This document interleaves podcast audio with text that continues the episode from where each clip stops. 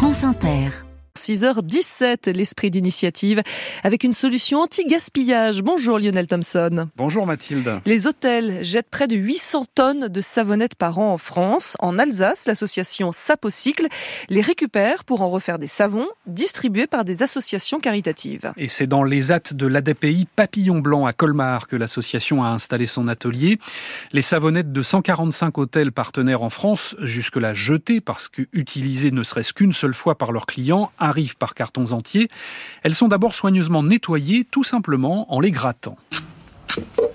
C'est quand même un travail assez long, un peu fastidieux. On fait ça soit avec des épluches légumes, soit avec des râpes à fromage, soit avec des petits couteaux. À part la petite couche qui peut y avoir un petit peu sale, un savon, ça reste propre. Un savon dur ne peut pas conserver les bactéries et les virus. La fondatrice de Sapocycle, Dorothée Schisser, nous guide et nous explique la suite du processus conçu dans un même esprit de simplicité, car faire du savon recyclé, c'est un peu de la cuisine. Donc là, ce sont les savons nettoyés et ça va aller donc dans une broyeuse. Et ça, c'est une broyeuse à légumes de cuisine industrielle. Après, il y aura un robot coupe de légumes. On a vraiment essayé de réutiliser des machines qui étaient en deuxième vie.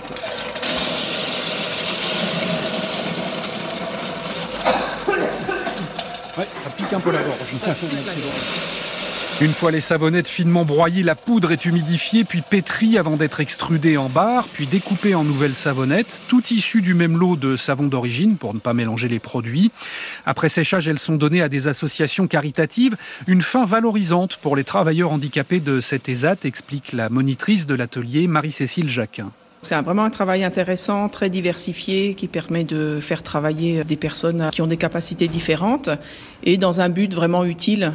C'est vraiment un travail qui a du sens pour les personnes et ça c'est très important pour avancer. C'est vous qui tamponnez alors, madame? Oui, c'est ça. Le nom du logo, Sapocycle. Tu sais à qui on les donne? Alors, par exemple, il y a euh, des Restos du Cœur, il y a aussi euh, Caritas, ça fait plaisir. C'est plutôt agréable. On fait un boulot utile et varié, surtout. En cinq ans, Sapocycle, né en Suisse, a fabriqué 100 000 savons en Alsace, de quoi approvisionner environ 25 000 familles, pas à l'autre bout du monde, mais localement, où le besoin existe aussi. Il y a aussi des gens ici, proches de chez nous, qui, bien sûr, peuvent se laver, mais se restreignent pour l'achat de produits d'hygiène. Et l'hygiène, c'est quand même l'accès à la sociabilité. Vous n'irez pas faire un entretien d'embauche si vous ne pouvez pas vous laver les cheveux ou pas vous laver.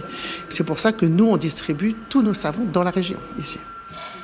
Le recyclage permet aussi une grosse économie de CO2 et les hôtels peuvent le faire valoir pour obtenir des labels écologiques. Dorothée Schisser espère juste qu'ils continuent à utiliser des savons secs plus vertueux que les gels liquides. Sapocycle dans l'esprit d'initiative, une chronique signée Lionel Thompson à retrouver sur franceinter.fr.